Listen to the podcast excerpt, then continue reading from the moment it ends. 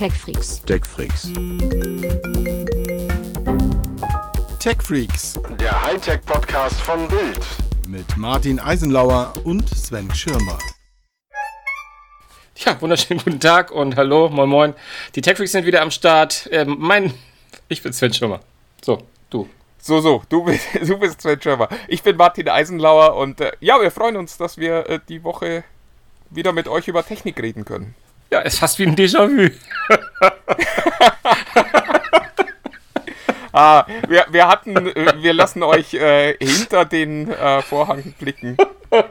Wir hatten eben schon eine Viertelstunde gesprochen, bis ich festgestellt habe, dass äh, mein MacBook nicht aufnehmen wollte offensichtlich. Also, dass äh, die Aufnahme leer war, die wir gemacht haben. Ja, und jetzt machen wir das halt alles nochmal. Und ja, es ist schön, dass wir heute die Zeit haben, so einen Unsinn auch nochmal zu machen. Genau, alles super, super. Und Das ist- wir das- erzählen jetzt einfach das, was wir gerade eben uns schon erzählt haben, nochmal euch. Äh, ja, Genau. viel Spaß beim Zuhören. Hey, und wann kriegt ihr schon mal die ersten 10 Minuten rehearsed sozusagen? Haben wir geübt für euch? Die kommen. Es ist jetzt, genau, es ist jetzt wahrscheinlich alles wahnsinnig gut formuliert und Es fein ziselierte. Formulierungen äh, wer- werden euch jetzt erfreuen. Aber nee, wir, wir machen es einfach nochmal und es wird, glaube ich, auch nicht viel besser als beim ersten Mal. Aber äh, vielleicht nimmt es diesmal auf. Und Das das wär wäre wär ja auch Schritt schon mal was. ein Schritt Also mehr. wird dir für euch die, die Nutzbarkeit deutlich erhöhen. Für uns macht es eigentlich ja wenig Unterschied. Genau. Ja, Mensch, wo waren wir vor 10 Minuten eigentlich? Ähm, So. Ja. ja wir, wir haben äh, Facebook, Gruppe. Genau. Das war das. Facebook und Gruppe. Genau. wir- wir- Ich habe äh, kurz vor der Aufnahme noch eine Umfrage gestartet in der, in der Facebook-Gruppe TechFreaks unter sich. Und ich muss echt zugeben, ich bin ein bisschen enttäuscht von euch, meine lieben TechFreaks, weil ich glaube, Ich ihr seid nicht, keine ich nicht, ich nicht. Ich glaube, ihr seid nur Apple-Freaks oder iFreaks oder wie immer ich euch in, in Zukunft nennen soll. Wir sind Weil mehr, ich, Jungs, wir sind mehr.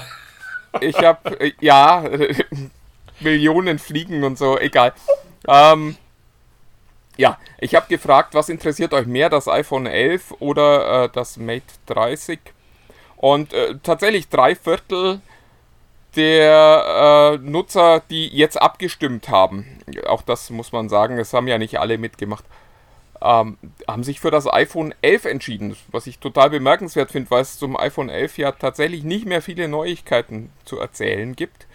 Während äh, das Mate 30, das äh, gestern vorgestellt wurde, also wir nehmen äh, Freitag am frühen Nachmittag auf, da gibt es ja schon so das ein oder andere, was man äh, spannend finden kann, wenn man sich denn für Technik interessiert und nicht nur für Apple-Produkte, mein lieber Genau. Sven.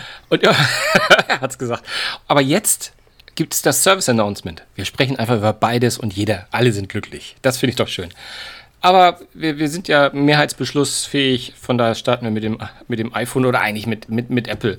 Und da muss man schon mal in, in der Tat deine Frage fragen, was gibt es noch zu besprechen? Also, was, was ich dir vorhin gerade sozusagen jetzt im Vorgespräch schon erzählt hatte, war, ähm, dass ich sehr überrascht war, ähm, weil wir ja schon ein bisschen orakelt hatten oder natürlich in erster Linie du, ähm, nicht orakelt, sondern ähm, herausgestellt hatten, dass so viel Neues es ja nicht gibt aus Cupertino. Ähm, aber nichtsdestotrotz ähm, muss man sagen, sind die, sind die Kritiken im Netz und die von den Kollegen und von denen, die es laufen. Und heute habe ich sogar schon ein Video gesehen, das haben wir, glaube ich, die letzten Jahre nicht gesehen, wieder, dass irgendwelche Leute auf Apple, in Apple iStore reingelaufen sind in Australien und Co.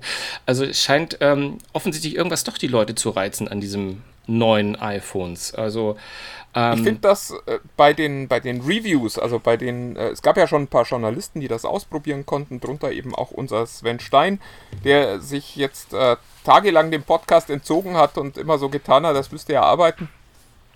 genau. Ähm, äh, und ich finde das total bemerkenswert, wie hoch jetzt die Begeisterung ist für Features, die es bei anderen Handys schon seit langem gibt. Also da wird plötzlich äh, entdeckt, wie toll dieser Night Mode ist. Den hat Google ungefähr vor einem Jahr vorgestellt für sein Pixel-Smartphone. Ähm, da wird nochmal über Weitwinkel gesprochen, was bei vielen anderen äh, Telefonen ja auch schon lang im Angebot ist. Ja, und äh, wir haben hier ja relativ intensiv getestet und eben auch festgestellt, gerade was den Night Mode anbelangt, sind die Unterschiede deutlich sichtbar, aber es gibt eben nicht Gewinner und Verlierer bei den aktuellen Top-Smartphones, sondern es gibt nur, ja, so und so, würde ich es mal formulieren wollen. Ja, also ich, ich, ich habe das ein bisschen mitbekommen, während Sven das getestet hat, weil er. Äh, ja, klar, es, es, es ist halt die Hauptgeschichte, die zu erzählen ist, die Kameras. Zumindest halt für iPhones zu erzählen ist. Und das ist nun mal so. Ähm, und da hat er sich, sich, sehr viel Mühe gemacht und sehr, sehr viele ähm, Vergleichsaufnahmen äh, erstellt. Von, ich glaube, das iPhone neben dem, er hat den Pixel 3, soweit ich weiß, das P30 Pro von Huawei und hilf mir, irgendein viertes Gerät hatte er noch. Ähm, das äh, Note 10, glaube ich, von äh, ah, Samsung. Von Samsung, ganz genau und hat uns äh, in, der, äh, in der Redaktion, also mehreren von uns, äh, die Bilder geschickt, immer so im, im Viererschlag, ohne zu sagen, welches Bild von wem ist. Und da war es halt in der Tat spannend zu sehen, dass äh, es nahezu zu jedem Bild, was dort auf, äh, zu sehen war, äh, immer jemanden ge gegeben hat, der das am schönsten fand. Also es verteilte sich ganz, ganz frei und da, das lässt eigentlich den Schluss auch nur zu, es hat auch viel mit Geschmack zu tun. Also wie gesagt, der, der eine, der, der naja, das eine Gerät hat halt ein bisschen mehr dieses Licht sehr unnatürlich äh, herausgeholt. Also da gab es, äh, also ich glaube, das, glaub, das war sogar vom iPhone, ich bin mir gar nicht so sicher, wo es dann fast aussieht, als wäre es nicht mehr in der Nacht aufgenommen, sondern das hat dann schon so, so, so eine Tag, Tagatmosphäre, die da herrscht. Das Pixel an, macht das auch sehr gern. Das, das, oder das, ja, ich weiß, ich müsste jetzt auch lügen, weil er gesagt, er hatte uns gar nicht so richtig aufgeklärt, welches Foto von wem war, nur unsere Meinung eingeholt. Und beim anderen war es dann halt so, dass die Dunkelheit einfach schöner aufgefangen wurde als bei anderen, nämlich dass da mehr, mehr, mehr Nuancen und Schattierungen zu sehen waren, was was ich zum Beispiel ganz, ganz schön finde, wenn es trotzdem noch klar ist, dass es, äh, dass es immer noch in der Nacht ist. Also da hatte jeder so sein eigenes Geschmäckler und ähm, von daher ist das schon sehr spannend. Ähm, und ich glaube, das ist einfach auch ein Indiz dafür, ähm, warum alle sich so auf diese Kamera stürzen und warum sie es in, in, Kauf nehmen, dass das jetzt ein Feature ist oder dass die Kameras vielleicht ja auch nur aufschließen zur Konkurrenz. Aber die Tatsache, dass es, sind, es ist einfach die Kamera. Die Kamera ist immer noch das Wichtigste. Äh, es ist, die, am Ende des Tages, sagen wir doch ehrlich, ist die Kamera wichtiger als, als die Telefonfunktion am, am Smartphone. Ja, weiß ich gar nicht, aber äh, bei der Kamera sind die Unterschiede natürlich größer. Ich glaube, das ist, das ist so eher der Punkt. Ja, äh, telefonieren kann ich am Ende doch mit allen und äh, Facebook und WhatsApp nutzen kann ich auch auf äh, ganz vielen, äh, aber gute Fotos machen halt nicht so viele Handys und drum äh, ist es vielleicht so. Aber ich, ich sage es jetzt doch nochmal ganz böse, ich habe es in der ersten Aufnahme auch schon gesagt. Fakt ist natürlich schon auch, das muss auch euch Apple-Fans klar sein, Apple schließt jetzt halt mit dem Gerät zu der Generation auf, die die anderen schon seit einem halben Jahr im Handel haben. Also ich finde, eigentlich ist es schon ein bisschen arm, dass jemand, der für sich ja auch immer in Anspruch nimmt, Innovationsführer zu sein, jetzt eine Kamera rausbringt, deren Night Mode vergleichbar ist mit dem, was äh, Google schon vor einem Jahr gemacht hat und äh, was Samsung und äh, Huawei schon seit mindestens einem halben Jahr machen. Also da, darüber sollten so Apple-Fans jetzt mal nachdenken, was das so bedeutet oder ob es vielleicht auch egal ist. Ja, die Frage ist, äh, ich meine, äh, im Prinzip ist es ja total legitim, dass du das, äh, die Frage in den Raum stellst, weil ähm, es gibt natürlich auch Sachen, wo, wo Apple anscheinend ein bisschen hartnäckiger äh, irgendwie zu Werke geht und sagt, sie halten immer noch an diesem Lightning-Anschluss fest, statt USB-C zu nehmen ich, ich, ich, ich frage mich auch, wie die Entscheidungsfindungen halt bei Apple so vorangehen und wo da die Prioritäten gesetzt werden. Ist immer schwer, schwer zu sagen. Hattest du denn, bist, bist du denn äh, Team Lightning oder bist du Team USB-C? Ah, du, ich bin da, ich bin da Team egal. Also äh, ganz, ganz, ganz aufrichtig, weil ähm, es ist, äh, mich, mich, mich, mich, mich tangiert das relativ wenig, äh, welcher, welcher Anschluss da jetzt sein wird. Ich glaub, also aus dem Bauch raus, als, Tech, als Techie würde ich immer sagen, ähm, Apple, mach mal den USB-C und dann bin ich genauso glücklich äh, wie, wie, wie jetzt mit dem, mit dem Lightning. Also es ist eigentlich, es ist mir richtig, richtig egal. Wobei ich glaube, dass natürlich mit dem USB-C und das wäre der, das Argument dafür halt ähm, neue Features einkehren können und neue Funktionen und, und, und Möglichkeiten mit dem Handy ja, und, zu machen. Und dein Alltag wird doch auch einfacher, oder? Du brauchst nur noch ein Netzteil, weil die meisten Kopfhörer inzwischen auch über den USB-C-Strom kriegen und ganz viele ja. Geräte USB-C nutzen. Und also die, dieses, dieses ewige Hin und also ich, ich sehe das bei mir, ich nutze das iPad ja noch so ein bisschen Und das einzige Kabel, was ich regelmäßig suche, ist, ist irgendwie das Lightning-Kabel, weil ich das eben nicht so häufig nutze und das ist dann immer weg, wenn ich es gerade wieder brauche. Und da frage ich mich schon, wenn es keinen guten technischen Grund gibt, warum können wir dann zur Hölle nicht auf den Standard äh, wechseln, den alle benutzen? Ihr seht schon, ich habe noch kein iPad Pro. genau. Also es gibt eigentlich kein, kein Argument dagegen. Also ich kann nur sagen, du hast recht. Ähm, du hattest mich nur gefragt, ob ich, ob ich so vermisse. Ähm, erstmal per se nicht, aber die, die ganzen Argumente sind völlig richtig. Leider als jemand, der viel Kopfhörer testet, du ja eigentlich auch, Martin, stelle ich leider viel zu häufig immer noch fest, dass immer noch Micro-USB da am Start ist. Ähm, äh, bei vielen und das ist schon nervig. Ähm, aber ich als, als Mensch, der halt irgendwie seit dem, keine Ahnung, iPhone 3S ähm, oder 3GS, ne? 3GS war das, ähm, äh, in dieser Welt zu Hause ist und seit dem ersten Lightning, äh, ich weiß gar nicht, oh, müsste ich jetzt lügen, iPhone 5, ne? War das erste Lightning-Handy. Ähm, ich glaube 5S, aber äh, ja, ja. nicht drauf fest. Nee, ich weiß es jetzt auch. 100, ganz sicher weiß ich auch nicht. Aber ähm, ich wollte eigentlich nur sagen, ich habe mich mal irgendwann mit einem 10er-Pack Lightning-Kabel eingedeckt und seitdem liegen. Und dann kam immer noch mal irgendwo hier eins dazu und von irgendeiner Firma, die meint, probier doch mal aus. Das ist auch cool.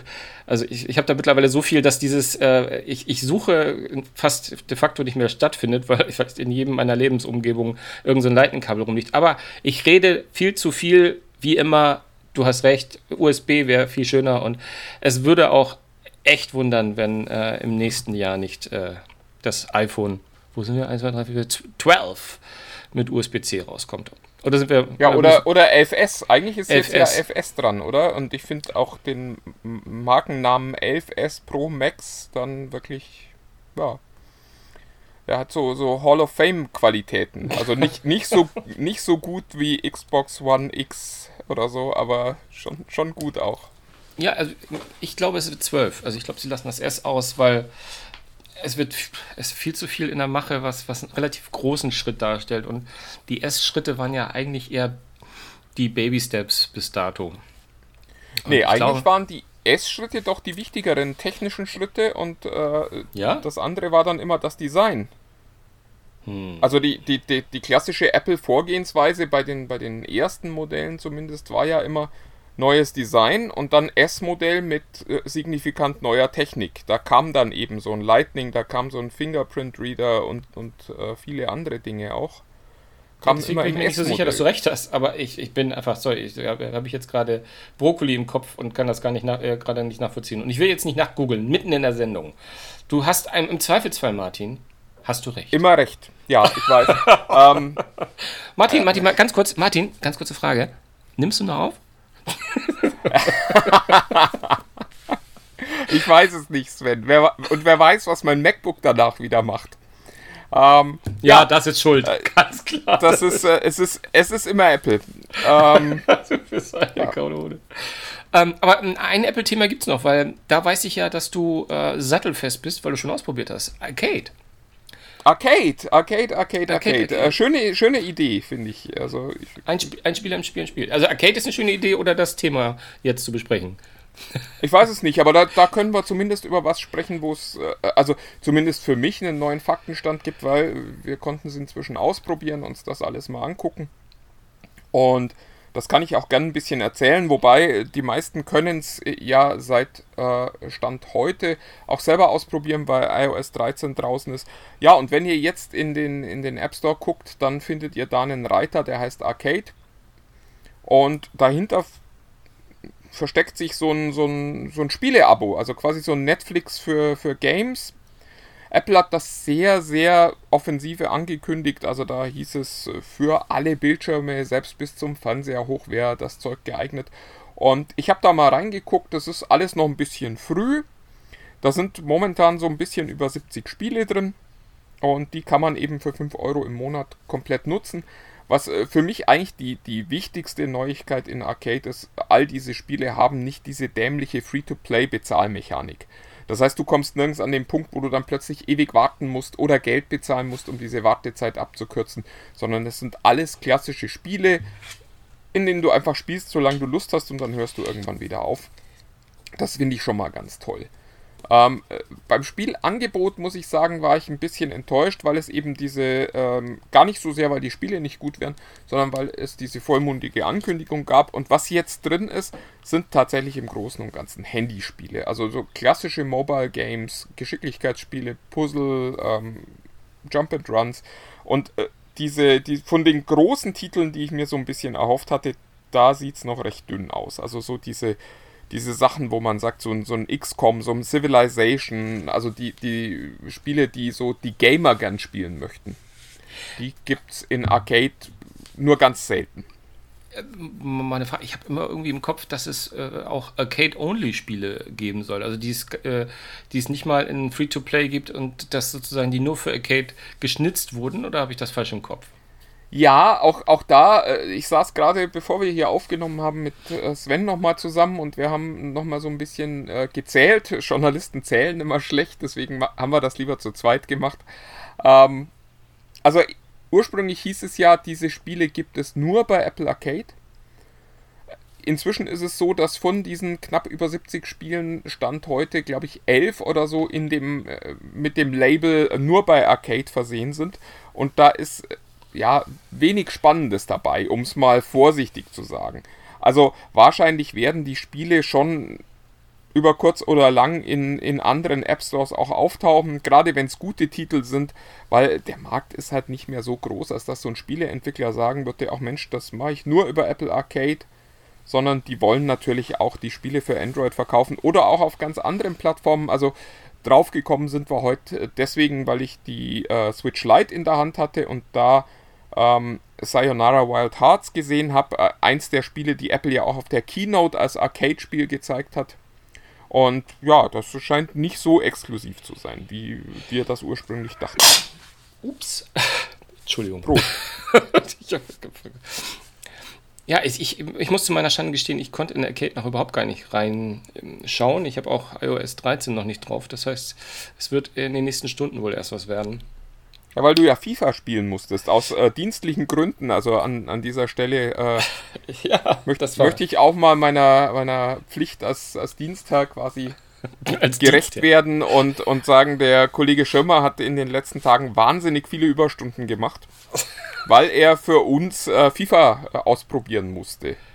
Und das war schön. Vielleicht magst du da mal ein bisschen davon erzählen, von deinem harten Arbeitsalltag als äh, Straßenfußballer. Ja, ich habe ganz vergessen, wie schön das Leben als, als Spieleredakteur sein kann. Nee, ich weiß, es ist auch oft sehr, sehr nervig. Aber äh, als, als jemand, der, der das Spiel ohnehin gern spielt, und das wissen ja fast alle, die hier diesen Podcast regelmäßig hören, habe ich mich natürlich darauf gefreut, auf die 20, habe es auch häufig gesagt und ähm, habe äh, relativ schnell äh, mir einen Fokus gewählt und der Fokus war natürlich dieser neue Volta-Modus. Ähm, äh, ja, ich weiß jetzt nicht, wie weit ich gehen soll. Ich mache es mal ganz kurz. Volta bedeutet auf Portugiesisch, was ja in Brasilien auch gesprochen wird, so viel wie zurück. Und klar, da ist irgendwie so äh, natürlich im Hinterkopf äh, zurück zu den Wurzeln, zurück zu Straßenfußball. Und deswegen heißt das Ganze Volta. Im Grunde genommen ist das Ganze ein Wiederaufleben einer alten Serie, die es mal gab, nämlich FIFA Street. Das wird jetzt so nicht mehr genannt, das Baby, aber fühlt sich im Grunde genommen genauso an. Plus die zwölf Jahre, die dazwischen liegen, oder 13 zum letzten FIFA Street äh, äh, Ausgabe natürlich deutlich grafisch besser und schöner. Und ich, es hat mich einfach gefangen. Ich muss das, ich muss es so sagen. Also ich glaube, man kann knallhart sagen, ähm, bei FIFA 20 hat sich ähm, im Vergleich so wenig getan wie beim iPhone 11, aber FIFA 20 hat auch eine Kamera und die Kamera heißt Volta. Und äh, ähm, die ist aber in diesem Fall so, dass sie äh, nicht aufschließt zur Konkurrenz, sondern was Eigenes darstellt und es macht einfach irre Laune. Diese Matches, man spielt 3 gegen 3, 4 gegen 4, dann kann man auch, und, und, oder 5 gegen 5 und man kann auch bei zwei Modis dann sagen mit Torwart oder ohne Torwart. Also da gibt es relativ viel, viele unterschiedliche Modi, die man spielen kann und ähm, es macht einfach Spaß. Es ist viel, viel, viel, viel schneller als, als FIFA und ähm, es ist äh, ja, ich weiß, was, was ich sagen soll. Es ist eine, ja, eine, eine, Offenbarung ist jetzt zu viel gesagt. Also ich tendiere ja zu, zu, hohem, zu hohem Lobes, aber es hat mir einfach sau Spaß gemacht. Und ich habe das mit meinen beiden Söhnen, der eine ist acht, der andere ist fast zwölf, gespielt. Und äh, wir haben das erste Mal seit Ewigkeit mal alle drei beim 3 gegen 3 auf einer Seite gespielt. Und sowohl die Jungs als auch ich, wir waren total angefixt und es macht, es macht richtig Laune, weil es halt diese richtige Mischung hat zwischen, es ist ein bisschen schwer, es ist schneller, aber man hat man Erfolg, es ist abwechslungsreich, weil da unterschiedliche, äh, unterschiedliche Plätze sind. Mal spielt man in einer Turnhalle, die aussieht wie hier in Berlin, ich glaube, die ist sogar in Berlin, mit, mit, mit Handballtoren und aus irgendwie und alles quietscht, wenn man läuft. Äh, das kennen wir alle. Oder man ist irgendwie in Rom, äh, nicht gerade auf dem Hinterhof, aber auf irgendeinem so Platz, da ist irgendwie einfach ein Sandboden und äh, hat an, wieder andere Tore. Oder man ist in Tokio auf irgendeinem äh, Wolkenkratzer und hat ein Fußballfeld, das natürlich äh, spacemäßig wie in Tokio aussieht und kleine Tore. Also es macht echt Spaß. Es ist ein Story-Modus. Ob man das braucht oder nicht, weiß ich jetzt gar nicht. Aber man spielt da halt, wenn man das möchte, so einen einen Typen, den man dann auch noch selbst gestalten kann und äh, den begleitet man auf dem Weg zu, naja, irgendeiner Weltmeisterschaft. Da bin ich noch nicht, weil das offensichtlich viele, viele Spiele braucht, bis man da ist. Ich kann aber nur sagen, mich hat das richtig gekickt und ich habe bis jetzt nur eine Partie FIFA 20 gespielt. Dafür aber bestimmt schon 50 oder 60 Volta. Also das mal so im Vergleich. Ähm, ja, es macht Spaß und es lohnt sich ausnahmsweise mal das, das Spiel zu kaufen. Also deutlich mehr noch als letztes Jahr, weil das ist jetzt ein Spiel im Spiel und das hätten sie auch gut und gerne so verkaufen können, hätten wahrscheinlich auch noch eine Mark gemacht. Ja. Ich bin, ich bin fertig. Sehr, sehr, gut. Ja, ich habe ich hab leider wenig dazu beizutragen. Ich habe mir gerade Ich habe leider nicht zugehört. Dachte ich, sag's jetzt. Nochmal, naja, ich war eingenickt. Ähm, nee, ob ich nochmal sagen soll, dass ich damals seinerzeit ja NFL Street und auch FIFA Street irgendwie viel cooler fand als das normale FIFA. Aber das haben wir, glaube ich, auch alles schon mal durchgekaut hier im Podcast. Und müssen wir, glaube ich, nicht nochmal machen. Ich finde die Idee, einfach mal nicht so bierernst Fußball zu betreiben, äh, schon, schon toll, weil es einfach mehr Spaß macht, glaube ich, äh, gerade so 3 gegen 3 dann auch zu dritt spielen zu können als äh, mit elf Leuten und äh, mit Taktik und Aufstellung und ich weiß nicht was noch alles. Was dann halt doch schon sehr, ja, ich weiß, äh, aber ich kann die Faszination FIFA ohnehin nicht nachvollziehen. Insofern. Ja. Lass uns über was Vernünftiges sprechen. Darf ich trotzdem eine Frage, weil du, du ich weiß, du hast es schon mal erwähnt mit, mit äh, äh NFL Street, aber wie war, wie, ich ich, ich finde, beim Fußball kann man sich noch relativ gut vorstellen. Kleines Feld, andere Tore und es spielen weniger Leute. Aber wie sehen denn Regeln bei, bei Street, NFL Street aus? Wie, äh, oder war das denn wirklich nur, nur so comic-mäßig und man, man macht so ganz was anderes? Ja, es war lange Zeit äh, sehr comic-mäßig. Äh, generell ist es aber auch so, dass im Jugendbereich zum Beispiel teilweise 7 gegen 7 gespielt wird. Ah. Und äh, das kann man da dann ja auch machen. Die, die Stärke von NFL Street war tatsächlich, dass es äh, ja eine, eine, ne, dass es Comicfiguren waren, die da gespielt haben, also auch so Karikaturen und überzeichnete Versionen der echten Spieler. Und die haben, glaube ich, irgendwie 5 gegen 5 oder so gespielt, wenn ich das richtig in Erinnerung habe. Und haben, konnten da halt so total absurde Dinge machen. Also das war keine, keine echte Fußballsimulation, sondern so, so ein bisschen äh, Football trifft auf Street Fighter oder so. Und so war das dann auch gemacht. Also da, da brannten dann auch mal Dinge am Ende oder, oder äh, Dinge wurden eingeeist oder so. Das war, war einfach so ein, so ein sehr arcade-lastiges äh, Sportvergnügen. Und ich fand das immer sehr, sehr amüsant. Das glaube ich. Also, weil, weil das ist jetzt, um, um, um, es, um es, bevor es falsch verstanden wurde, das ist jetzt bei Volta übrigens nicht so. Das ist schon ähm, relativ ernst, ja, mehr oder weniger ernst. Also da ist auch, ähm, da sind, da finden äh, in dem normalen Story-Modus keinerlei Stars, also kein Messi, kein Ronaldo oder so. Das kannst du in so einem freien Spiel aus Spaß, kannst du es machen mit den Spielen, sogar bis runter zum HSV. Aber ähm, äh, in diesem richtigen Volta-Modus, wo du auch richtig in, dieser, in diesem Spiel im Spiel drin bist, da, da, da, da gibt es diese, ich habe das nämlich gegoogelt, da gibt es die Stars, die, die man einfach nicht kennt, wenn man in der Welt nicht ist. Aber es gibt wohl da draußen solche, solche Turniere und solche, also klar, wir, wir kennen das ja Futsal und sowas. Also es gibt solche Turniere und die haben da wohl Stars. Und das Ganze ist eher eine Atmosphäre wie auf dem Skaterpark als beim Fußball. Aber trotzdem nehmen die sich total ernst und es werden Turniere gespielt, Weltmeisterschaften ausgetragen. Und offensichtlich sind diese ganzen Menschen, die da jetzt in dem Modus bei FIFA in, drin sind, äh, existieren die im richtigen Leben und sind da ihre kleinen, äh, ja, Fußball, Street-Fußball-Stars sozusagen. Das wollte ich nur mal hinzufügen. Nicht, nicht, dass die Leute jetzt denken, das ist dann Comic. Also in diesem Fall ist es das wirklich nicht. Ähm, und es ist teilweise auch verdammt schwer und frustrierend, aber es macht Spaß. Sehr, sehr schön. Aber jetzt haben wir quasi einmal eine, eine leichte Note dazwischen geschaltet zwischen dem iPhone und dem neuen Huawei-Gerät. Aber da kannst du nämlich richtig viel zu erzählen, weil du durftest das sogar schon anfassen, ausprobieren und warst bei der Vorstellung dabei. Ja, wobei, also man, man muss momentan noch sagen, es, äh, also es war ja so ein bisschen ähm, so eine Fantasy-Nummer, die, die da äh, Huawei abgezogen hat. Weil die haben dieses neue Telefon gezeigt und es sieht wirklich alles total cool aus. Ähm, es wird aber wohl noch ein bisschen dauern, bis das hier in Europa tatsächlich kommt. Also da, darüber wollte noch niemand reden. Also äh, fest steht, es wird nach Europa kommen. Auch das äh, war bis gestern irgendwie, ja, da gab es Gerüchte, dass das gar nicht kommen sollte. Und fest steht leider auch, es wird komplett ohne Google nach Europa kommen. Das heißt, keine Google-Dienste, kein Maps, kein Gmail und vor allen Dingen kein Google Play Store. Ja, und alles andere hört sich so ein bisschen nach einem Sci-Fi-Gerät an. Also das äh, beginnt beim Display, das seitlich sehr weit runterläuft und äh, wo sie auch so ein paar schlaue Ideen hatten und geht eben bis zur Kamera, wo sie versprechen, dass sie wieder äh, wirklich neue Maßstäbe setzen und zwar äh, mit einer äh, relativ einfachen Idee, nämlich sie haben einfach einen viel, viel größeren Sensor. Also sie benutzen mehr Fläche, um mehr Licht einzusammeln und wollen damit nochmal deutlich bessere ähm, Nachtaufnahmen machen. Und das sind natürlich Dinge, da werden wir einfach mal abwarten müssen, bis die Geräte da sind und bis man das ausprobieren kann. Äh, Fakt ist, das, was gestern so präsentiert wurde, hört sich alles wahnsinnig toll an. Also muss man wirklich sagen, die Kamera scheint sehr, sehr cool zu sein. Macht äh, Slow-Mo-Aufnahmen mit äh, bis zu 7460 Frames pro Sekunde. Also man kann so super Slow-Mo-Aufnahmen damit machen. Angeblich auch in der Qualität, wie man sie sonst nur von Profi-Equipment kennen würde. Hm, da bin ich mal vorsichtig ja, also das, das sind halt so Dinge, das sieht irgendwie in den Demos immer ganz gut aus, aber man muss das dann ausprobieren, wenn es äh, denn da ist. Und äh, was ich halt eindrucksvoll finde, ist, man, man sieht, mit welcher Leidenschaft die Chinesen da dabei sind und mit welcher, ähm, wie schlau sie Technologie nutzen. Also die, in der neuen Notch äh, steckt jetzt auch endlich ein, ein 3D-Gesichtsscanner und äh, eine Gestensteuerung, wie sie Google ja auch machen wird, aber offensichtlich eben auch nicht erfunden hat, sondern es ist, kommt wieder von den Chinesen, wie auch viel der Oberfläche im neuen Android 10.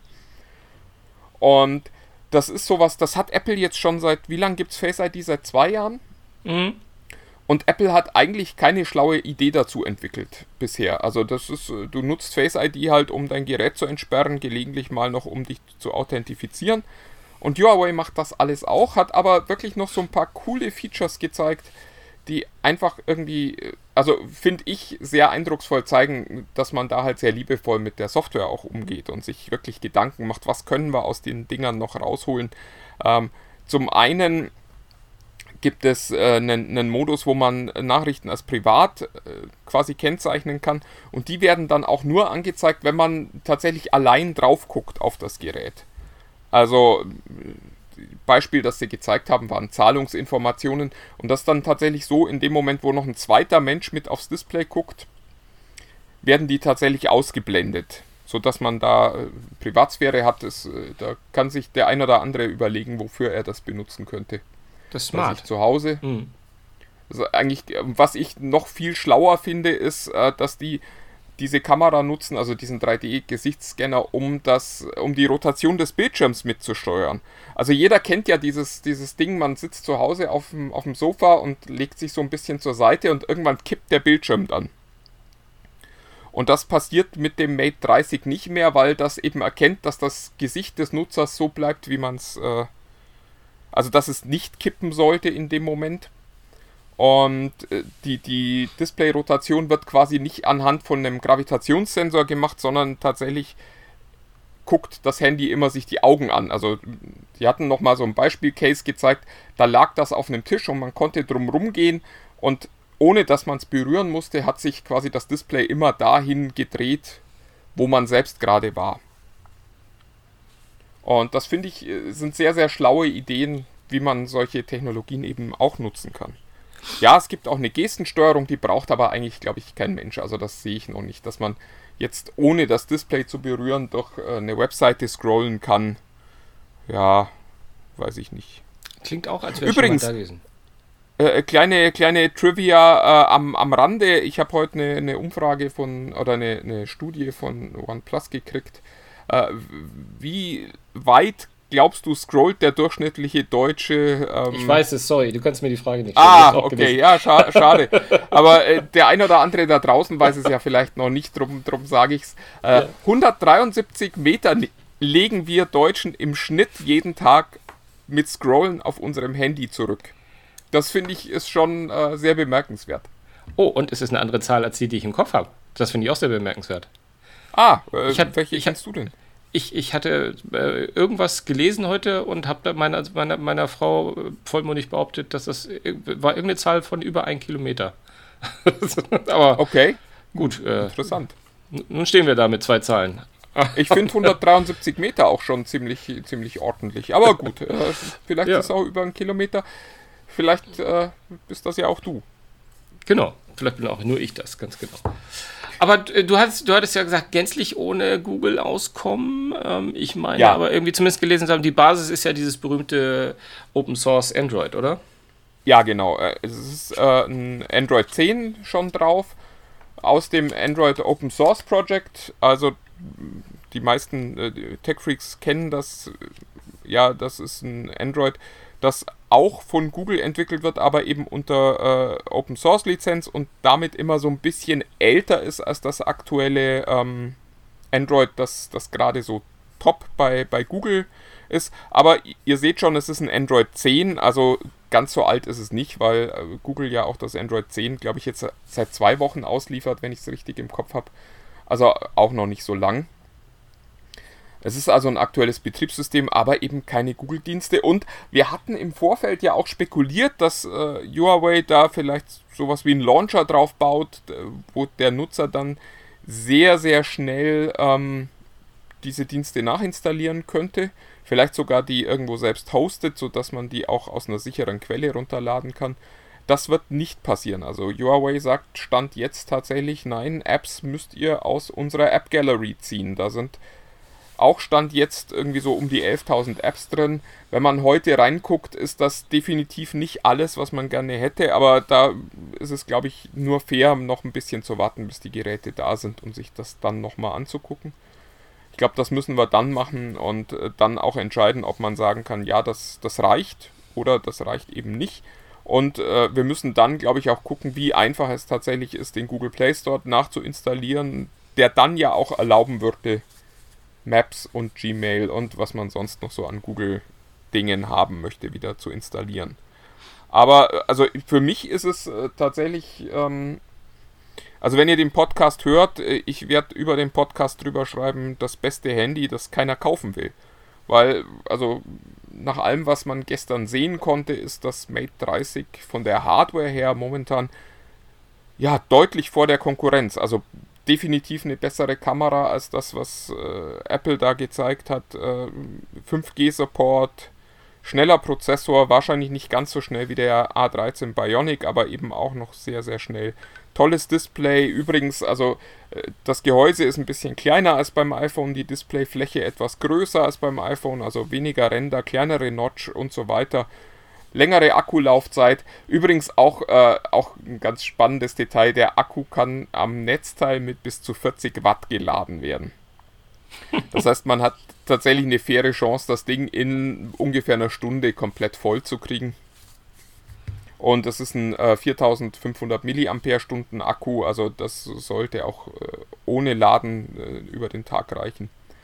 Also einfach ein tolles Hardware-Paket, allerdings eben mit einem echten Softwareproblem, wenn Google nicht drauf ist und nicht einfach nachzuinstallieren ist. Und da, ja, ich bin sehr skeptisch. Also ich glaube, das wird die Huawei-Generation sein, wo man am Ende sagt, naja, und dann gab es da noch das Mate 30, das war halt das Handy, das quasi dem, dem Handelskonflikt zwischen den USA und China zum Opfer gefallen ist. Mhm. Ja, also alles, was du erzählst, klingt, klingt sehr spannend und ähm, technologisch Tja, mal, mal schauen. Also ich überlege mir immer die ganze Zeit, ob Huawei es in den letzten zwei, drei Jahren schon geschafft hat, sich selbst so eine Art Fanbase also jetzt mal gar nicht wie Apple, sondern zumindest wie Samsung äh, zu erspielen. Da gibt es ja auch, auch, auch, auch Hardcore-Leute, die sagen, es muss immer ein Samsung sein. Frag mich, ob das jetzt mit, ob Huawei das schon geschafft hat, so einen Status erreicht zu haben, ähm, um da selbst mit so einem Paket, das technisch, technologisch so toll ist und ähm, es ist schon, also wenn ich mir bedenke, warum die Leute, die Argumentation, warum Leute damals keine Windows-Handys gekauft haben, dass da irgendwie zu wenig Apps seien und Windows, also Microsoft hatte sich ja nun wirklich ins Zeug gelegt, zumindest diese Basis-Apps, die jeder hat, mit drauf zu packen. Aber es hat irgendwie nicht gereicht. Ah, bin echt gespannt, wie das mit, mit Huawei sein wird. Ja, Microsoft wurde ja von Google so ein bisschen ausgehungert. Ich glaube, mhm. da wird auch viel an, an Google hängen. Ähm, also Google hat ja sich äh, also wirklich mit Händen und Füßen dagegen gewehrt, dass äh, auch nur Drittanbieter-Apps für ihre Dienste für Windows Phone erscheinen. Hm. Und das hat es natürlich für die Nutzer wahnsinnig schwierig gemacht, weil man eben wirklich, also, also auch gar keinen Zugang zu Maps bekam. Oder eben nur sehr umständlich über den Browser und da eben auch kein Chrome und so.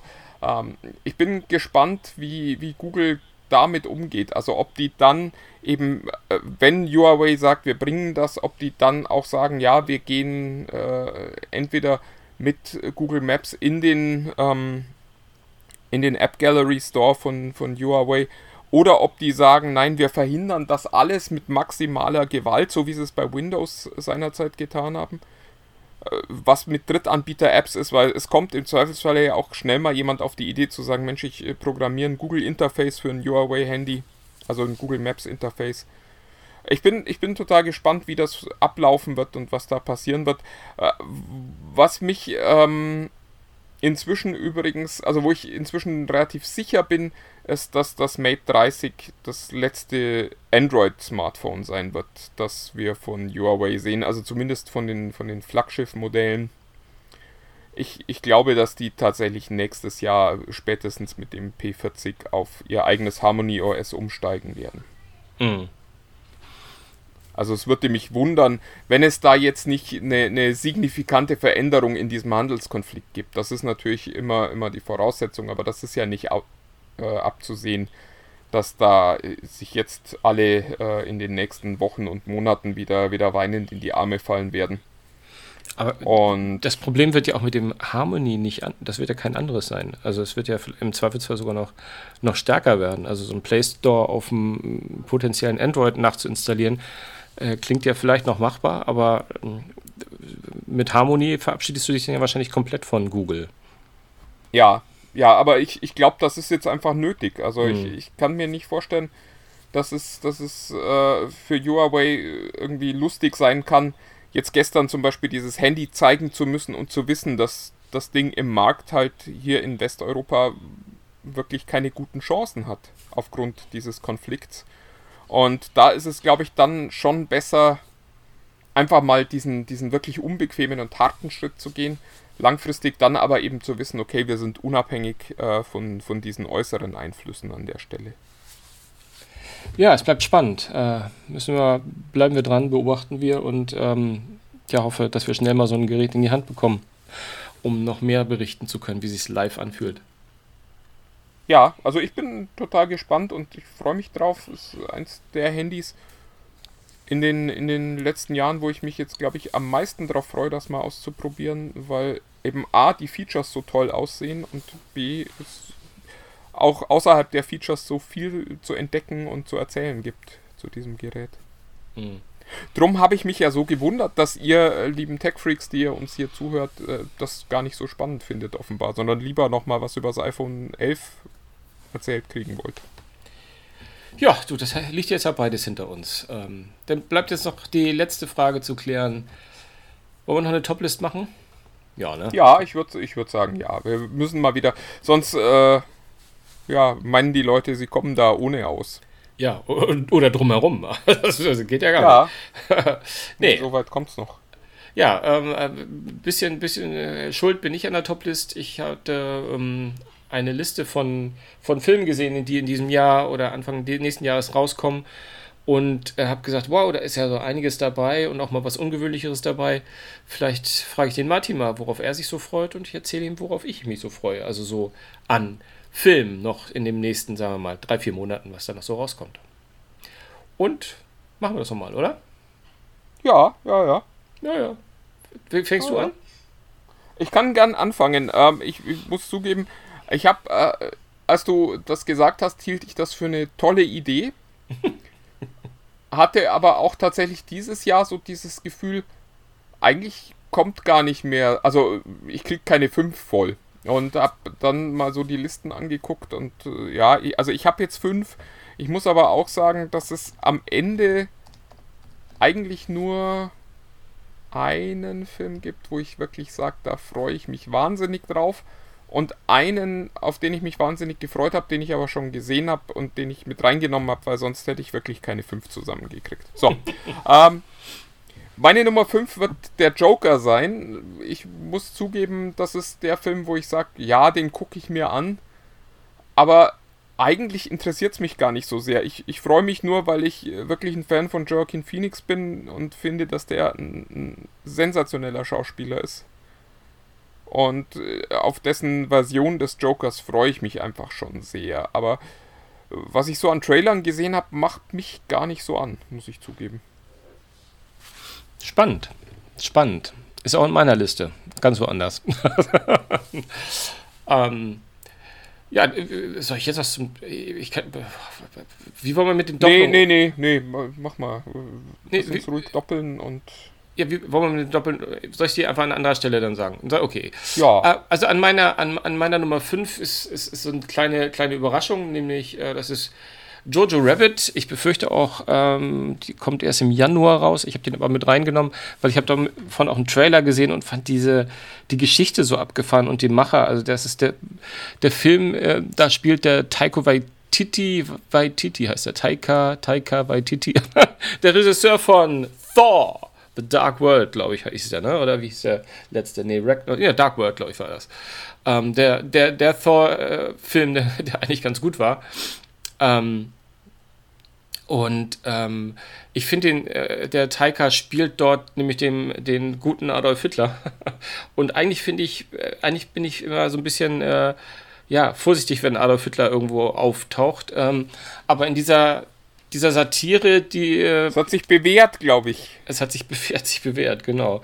Ähm, aber A ist dieser, spielt er den, den, den Hitler scheinbar sehr, sehr abgedreht, abgespaced. Und wer den äh, Waititi mal gesehen hat bei Auftritten, vielleicht so bei Comic-Cons oder sowas, das ist ja auch irgendwie so ein Paradiesvogel. Und den in dieser Rolle zu sehen, fand ich schon mal sehr spannend. Und auch die Tatsache, dass die Geschichte, die geht mir von einem, einem Jungen, der sozusagen ähm, davon träumt, in die Hitlerjugend zu gehen, und aber das läuft alles nicht so nach seinem, nach seinem Plan. Und er hat plötzlich einen imaginären Freund, also sozusagen sein Freund Harvey heißt nicht Harvey, sondern Hitler. Und ähm, all das, was ich so im Trailer gesehen habe, irgendwie äh, Farben, die nicht, die eigentlich nicht so zu, zu, zum Thema Hitler und äh, Nazi-Zeit passen.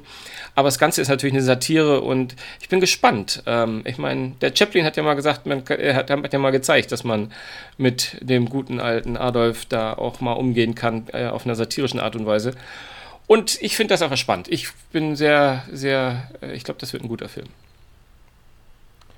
Ja, ich weiß nicht, es hört sich für mich jetzt nach zu früh an, äh, ich, aber will auch gar nicht sagen, das darf man nicht machen, weil ich das immer blöd finde, wenn Leute sagen, man darf das nicht machen, sondern man muss halt aufpassen. Ähm, Absolut. ja, meine Nummer 4 äh, ist ein äh, Konzertfilm, der angekündigt wurde, nämlich äh, Western Stars, also das äh, quasi neue aktuelle Konzert äh, von Bruce Springsteen. Ich bin normalerweise kein, also ich mag den Boss, aber ich äh, bin jetzt nicht so ein großer Fan von Konzertfilmen normalerweise. Aber auf Western Stars freue ich mich tatsächlich, weil ich dieses Springsteen on Broadway so sensationell fand, dass man bei Netflix gucken kann. Das äh, hat wirklich Spaß gemacht und das zeigt einfach, mit was für einer Bühnenpräsenz dieser Mann immer noch unterwegs ist. Und darum freue ich mich auch auf den Film und äh, habe mir fest vorgenommen, den auch im Kino zu sehen, weil ähm, also Bohemian Rhapsody hat ja auch gezeigt, dass es schon ein Unterschied ist, ob man sowas zu Hause im Heimkino bei seinem äh, vergleichsweise mickrigen Sound äh, sieht oder eben in so einem Kino mit der großen Anlage und den, den dicken Boxen.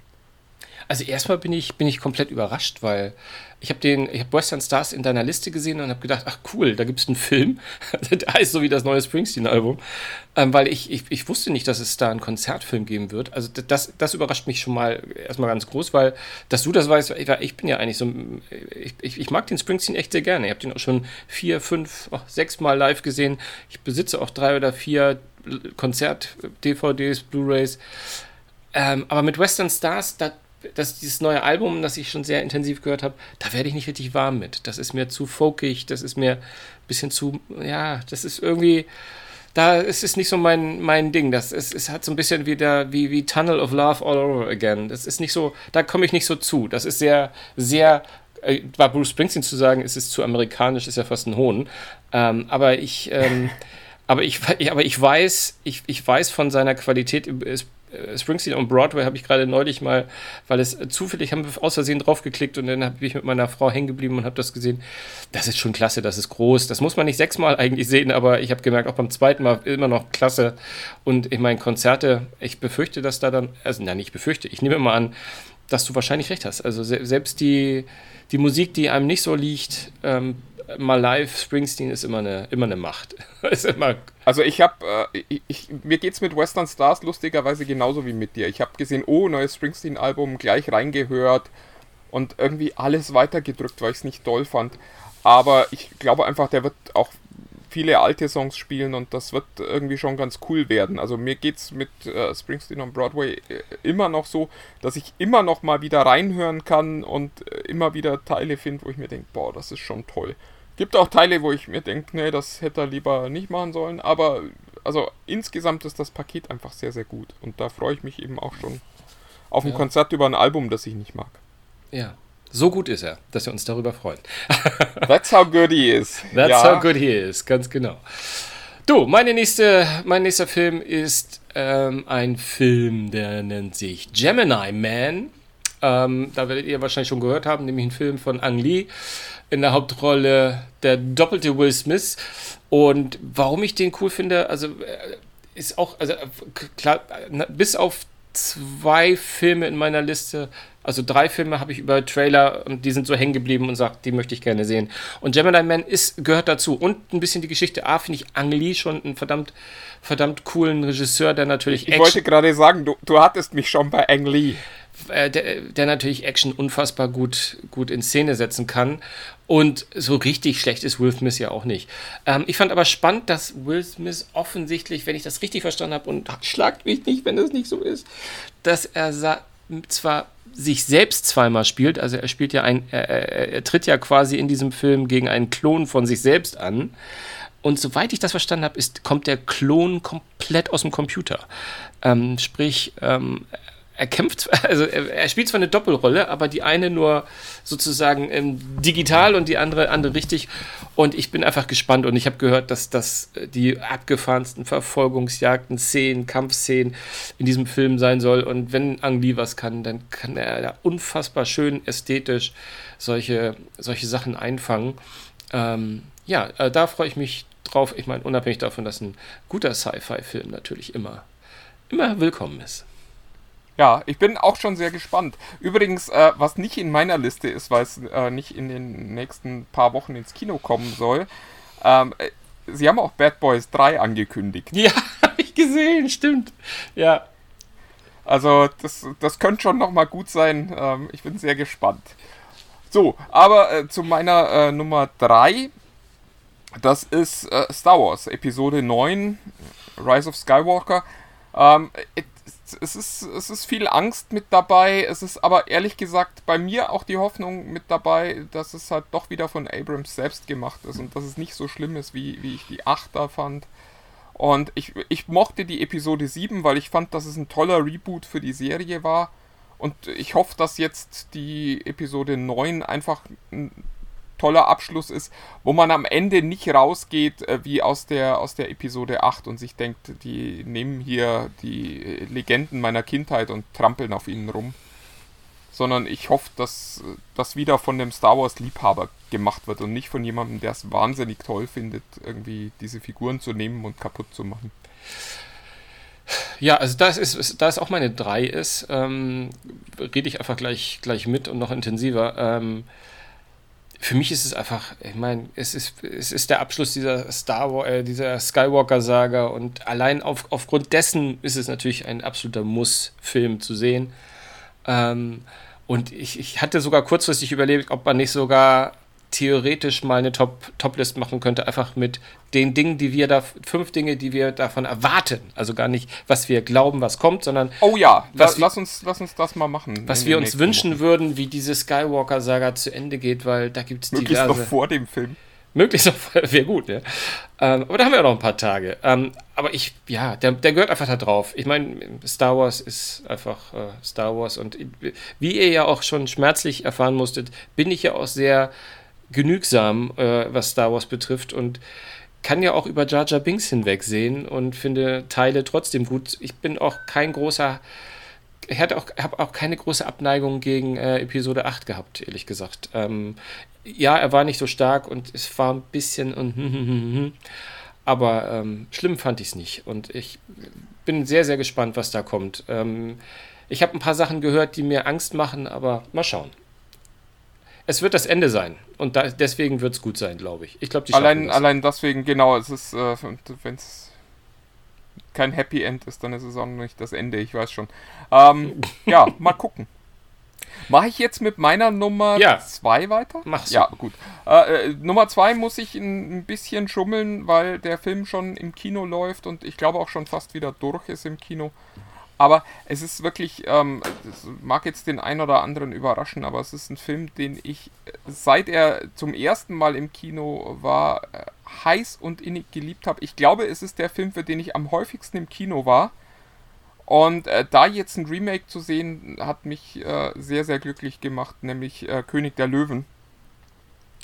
Es ist, äh, es ist ein Fest. Also es ist wirklich, es ist genauso emotional toll ähm, wie äh, beim ersten Mal. Es ist optisch, äh, hat die Qualität von, von Dokumentationen. Also ja, immer wenn die Tiere dann sprechen, merkt man, das ist nicht David Attenborough gewesen, der das aufgenommen hat. Aber äh, die Aufnahmen sind einfach wirklich sensationell und es ist Wahnsinn, wie weit wir inzwischen mit Computergrafik auch gekommen sind, dass sowas möglich ist heutzutage. Und es hat natürlich diese emotionale Kraft, die das Original schon hatte. Und dann kommen halt noch so Sprecher dazu. Ich äh, muss allen sagen, wer, wer, ihn noch nicht gesehen hat, schaut ihn dringend an, aber schaut ihn auf jeden Fall auf Englisch an, weil es halt, also die deutschen Sprecher sind vollkommen okay, aber wie ich finde auch äh, total beliebig, also das braucht kein Mensch. Im, Im Original wird Mufasa, also der alte Löwe von James Earl Jones, gesprochen. Da kriegt man schon Gänsehaut, wenn der nur den Mund aufmacht. Und auch, auch so kleine Rollen, äh, wie zum Beispiel Sasu, dieser, dieser Vogel, der den König berät, das ist John Oliver. Und es ist einfach ein unglaubliches Vergnügen, denen zuzuhören. Also das ginge auch ohne die tolle Computergrafik. Ein, ein wirklich, wirklich toller Film. Äh, total spannend. Also ich habe den noch nicht gesehen und ähm, würde ihn theoretisch auch gerne sehen. Mir reicht es aber, glaube ich, äh, im, im, Heimkino. Ich habe irgendwie in einem Podcast, den ich mal gehört habe, im US-Podcast, eher Kritik gegen die englischen Stimmen gehört. Also ähm, die waren nicht so angetan. Und also die hatten so Vergleich, Vergleiche gemacht mit, mit Scar, der ja quasi in der Disney, im Disney-Original damals von Jeremy, ja, Jeremy, Jeremy Irons, Irons gesprochen der wurde. Der war schon so. viel besser. Ja also da, Scar war, war viel besser, klar. Also es gab so ein, zwei Sachen, aber alles, was ich gesehen habe, sagt mir auch, das Ding sieht schon mal so geil aus und ich würde es gerne mal sehen. Und außerdem ist ja, oder haben wir das schon mal gesagt, ich habe irgendwie so ein Déjà-vu und nicht von vor, vor, vorhin. Ähm, diese, diese Musik, ich glaube, die hatten wir, wir hatten ja mal so, so Musik, die Gänsehaut auslöst, ne? Und äh, da hatte ich ja ganz oben den, den Winnetou. Egal wie, wie, wie schlecht eine Inszenierung ist, so wie die Winnetou-Musik kommt, kriege ich irgendwie Gänsehaut. Ähm, und das ist bei, bei, bei Lion King natürlich auch so, ne? Also wenn da die ersten. Es ist wirklich, es, wenn die ersten Töne kommen. bei mir. wenn die ersten Töne kommen, bin ich weg. Also es gibt, gibt so zwei Soundtracks, die, die das bei mir machen und Lion King ist wirklich einer davon. Da gibt es mindestens zwei, drei Stücke, wo ich sofort Gänsehaut kriege, wenn ich nur ein paar Noten höre. Und es gibt äh, mindestens einen Song, wo ich, wo ich sofort weinen könnte, wenn ich äh, den, den höre. Ähm, ich weiß nicht, was dieser Soundtrack mit mir macht, aber was immer es ist, es, es funktioniert einfach verdammt gut. Ja. So, ähm, wir müssen uns mal ranhalten. Also meine Nummer zwei ist ein eher ungewöhnliche Auswahl, aber da hat mich der Trailer so mitgenommen und so, das, äh, da hat er das, ja, The Lighthouse heißt, der, heißt das kleine Werk. Ähm, und ähm, im Grunde genommen ist die Geschichte relativ schnell erzählt. Es geht um ein Lighthouse, halt um einen Leuchtturm, ein Leuchtturm, ähm, wo ähm, ein Mann den äh, sozusagen, der Leuchtturm wird von zwei Männern besetzt und einer ist äh, irgendwie ums Leben gekommen und da die, der Nachfolger äh, kommt an und dann spinnt sich so, die, so ein kleines Kammerspiel zwischen den beiden. Ein etwas älterer Herr, der wird gespielt von, oh, jetzt habe ich seinen Namen nicht im Kopf. Kriegt ihr gleich, kriegt ihr gleich. Nämlich der, der Jüngere wird gespielt von, von dem Pattinson, den, äh, dem, dem guten alten äh, Vampir, der da in der, irgendeiner Form immer durch die Gegend gelaufen ist. Und vor allem interessiert mich das, weil er ja auch ähm, der neue Batman wird. Unser kleiner, guter Herr. Patter, Patterson, Patterson hätte ich jetzt beinahe gesagt. Und ähm, das würde mich mal interessieren, weil bis dato habe ich ihm keine Chance gegeben, aber mir ist irgendwie aufgefallen, immer wenn ich den Robert Pattinson und ich habe den in dieser ganzen Twilight-Saga nicht, ich, ich habe da keine zwei Minuten von gesehen. Aber allein, dass er dadurch mitgesp da mitgespielt hat und das war für mich so besetzt irgendwie, obwohl ich schon viel Gutes auch mal von, von, von Leuten, die ich auch äh, respektiere, gesagt habe, eigentlich ist es gar nicht so schlecht, das Ganze. Aber irgendwie konnte ich mir den nie vorstellen und ich fand den irgendwie so ein bisschen immer so schnullerbackig. Aber immer wenn ich ihn jetzt gesehen habe danach, hat er in irgendwelchen abgefahrenen Rollen echt ziemlich gute Leistungen abgeliefert. Und jetzt spielt er halt zusammen mit dem Willem Dafoe, jetzt ist es mir eingefallen, ein, Schaus ah. ein Schauspieler, den ich auch unfassbar klasse finde, der nie wirklich so, so ein A-Lister geworden ist, aber immer wenn er mitgespielt hat, irgendwie unfassbar cool performt hat. Und die Art und Weise, wie der Film gemacht wird, ist auch spannend. Der wurde halt irgendwie in Schwarz-Weiß gedreht und auch noch in einem Format, das eigentlich ja gar nicht ins Kino passt, nämlich, oh, ist glaube ich 1,19 zu 1, also quasi äh, fast komplett quadratisch. Und ähm, das wird also von der Ästhetik und dann, ne, und dann gibt es das raue Wetter und das Ganze spielt natürlich irgendwie, ähm, wenn da auch so Unwetter bläst und das Ganze hat so einen Mystery-Aspekt. Also irgendwie, ah, also allein die Ästhetik des Films lohnt schon, glaube ich, sich da mal 90 Minuten ins Kino zu setzen. Außerdem möchte ich sehen, wie sie das auf die Kinoleinwand bringen, wenn sie das in dem Format gedreht haben. Ich bin sehr gespannt. Okay, also ich glaube, das will ich nicht sehen. Wir, äh, jetzt, jetzt fehlen noch unsere, unsere beiden Nummer Einsen und äh, der eine oder andere fragt sich, ob Rambo äh, jetzt äh, wahrscheinlich noch kommt oder äh, ob Das sagst du, weil du gesehen hast, der war mal in meiner Liste drin, ne? Uns, uns die Blöße nicht geben. Nee, ich, ich habe ja aufgepasst und ich weiß schon, was deine Nummer eins ist. Aber äh, ich nehme jetzt meine Nummer eins und das ist auch nicht Rambo, sondern das ist eigentlich der einzige Film in diesem Herbst, auf dem ich mich wirklich ohne Wenn und Aber freue, nämlich äh, Zombieland Double Tap. Ähm, Zombieland war für mich einer dieser, dieser Überraschungshits. Also so ein Film, den ich irgendwie nicht im Kino gesehen habe, sondern mal so abends und äh, einfach mal so, ach komm, da gucken wir mal rein.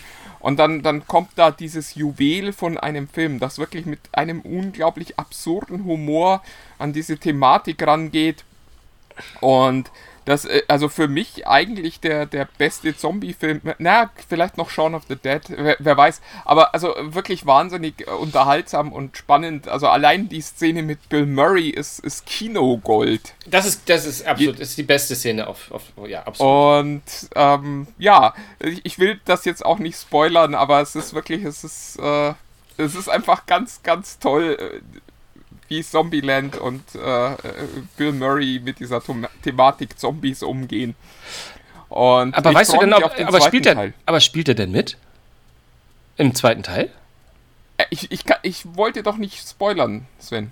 Ach so, das, äh, das darf man nicht sagen. Ah, okay. Nee, das, das weiß ich. Also gut, ich, ich spoiler. Also äh, er stirbt ja im, im äh, ersten Teil. Ja, eben, deswegen, du, du hast einen, einen sehr, sehr unglücklichen Tod, wie ja, Was will man machen? Aber.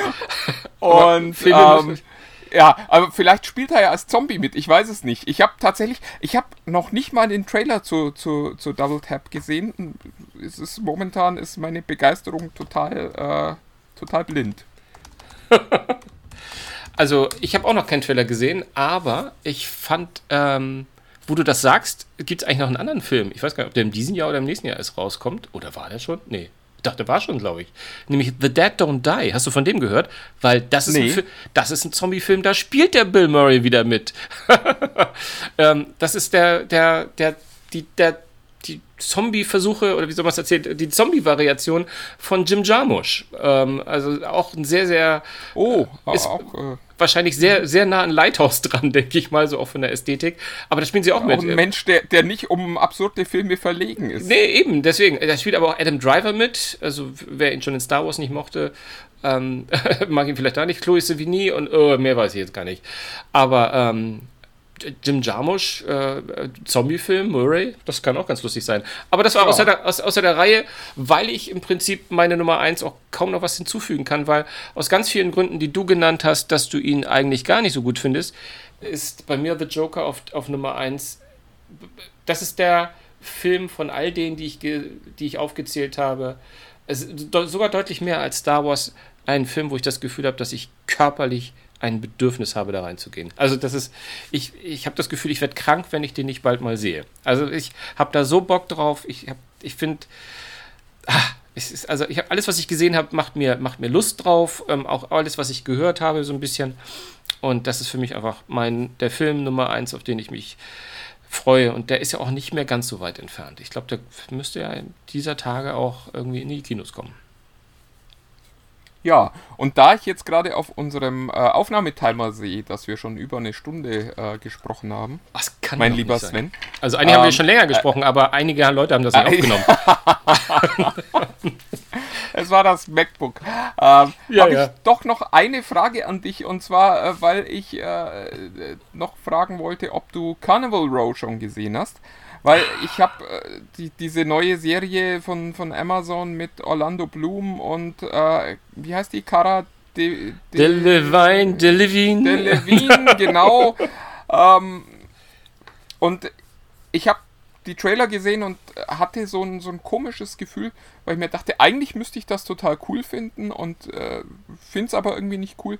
Und jetzt habe ich mal äh, reingeguckt und nach einer halben Stunde einfach ausgemacht, weil ich was gar nicht an mich rangegangen ist. Und da wollte ich mal fragen, ob es dir auch so geht. Nee, kann ich dir leider, kann ich leider nicht mit dienen. Ähm, steht zwar auf meiner Watchlist drauf, aber ähm, es ist nicht so wie The Boys, dass ich das, dass ich das Gefühl hatte, ich muss das so schnell wie möglich sehen. Ähm, auch das, was ich gehört habe, so. ähm, es wird, ich finde schon immer bezeichnend, wenn so eine Kritik ganz im Zentrum immer hat irgendeine Sexszene und offensichtlich haben Orlando Bloom und die gute Kara da irgendeine sehr besondere Kopulationsepisode. Ähm, aber irgendwie macht mich die ganze Geschichte nicht ganz so an. Aber ich werde bestimmt mal reingucken. Müssen wir vertagen, leider, diese Antwort. Ja, du. Dann äh, würde ich sagen, vertagen ist ein gutes, gutes Stichwort. Äh, Genau, in diesem Sinne. Wir quasseln nächste Woche weiter. Also wir quasseln wahrscheinlich auch die ganze Woche über, aber ähm, ja. Ja, wer weiß. man Genau. weiß es nicht. Man weiß es nicht. Und äh, ja, ich würde sagen, Bis, bis nächste, dann. bis nächste Woche. Tschüssi. Tschüss.